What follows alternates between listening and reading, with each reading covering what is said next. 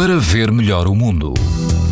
Esta quinta-feira, todo o país apresenta risco alto de exposição à radiação ultravioleta. Na Madeira, o risco é muito alto e em Beja é moderado. Na praia da Figueirinha, em pleno Parque Natural da Serra da Rábida, o vento sopra moderado, a temperatura da água chega quase aos 22 graus, o índice UV é 7, ou seja, alto. Estiver no Algarve, na praia da Fuseta, o risco de exposição aos raios UV também é alto. A água do mar ronda os 25 graus e quase não há vento. Mais a norte, em Peniche, na praia Cova de Alfarroba, vento fraco e água a rondar os 18 graus. O índice UV é 7, numa escala em que o máximo é 11. Pode ouvir estas informações no site da TSF e também em podcast. Para ver melhor o mundo, uma parceria Essilor-TSF.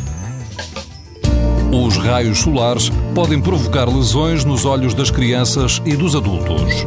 Proteja-se e aos seus filhos com lentes Essilor Proteção Total. Uma visão saudável neste verão Essilor. Essilor. Para ver melhor o mundo.